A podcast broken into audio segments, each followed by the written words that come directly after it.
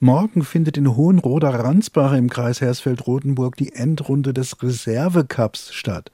Es ist eines der größten Fußball-Hallenturniere in ganz Osthessen. Turnierleiter Andreas Bitthoff. Das Besondere ist, dass ausschließlich 40 Reserveteams bei uns teilnehmen am Turnier. Genau diese Mannschaften stehen ja sonst das ganze Jahr nicht wirklich im Vordergrund. Morgen um 10.30 Uhr geht's los.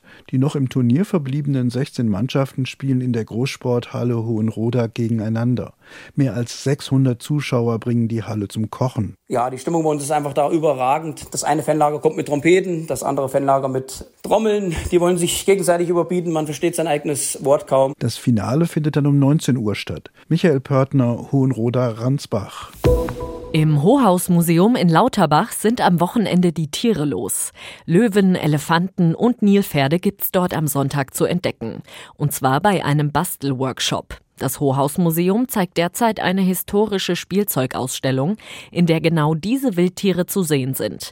Die Kinder können die Tiere dann aus Pappe nachbasteln. Irmi Rauber vom Museumsverein. Und die werden aus Wellpappe hergestellt und sind zwischen 30 und 40 Zentimeter hoch. Kann man aufstellen. Um das Ganze zu vereinfachen, gibt's vorgefertigte Schablonen, die auf die Pappe übertragen werden. Anschließend heißt es ausschneiden, zusammenstecken und bemalen.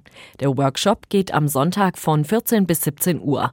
Nina Roth, Lauterbach.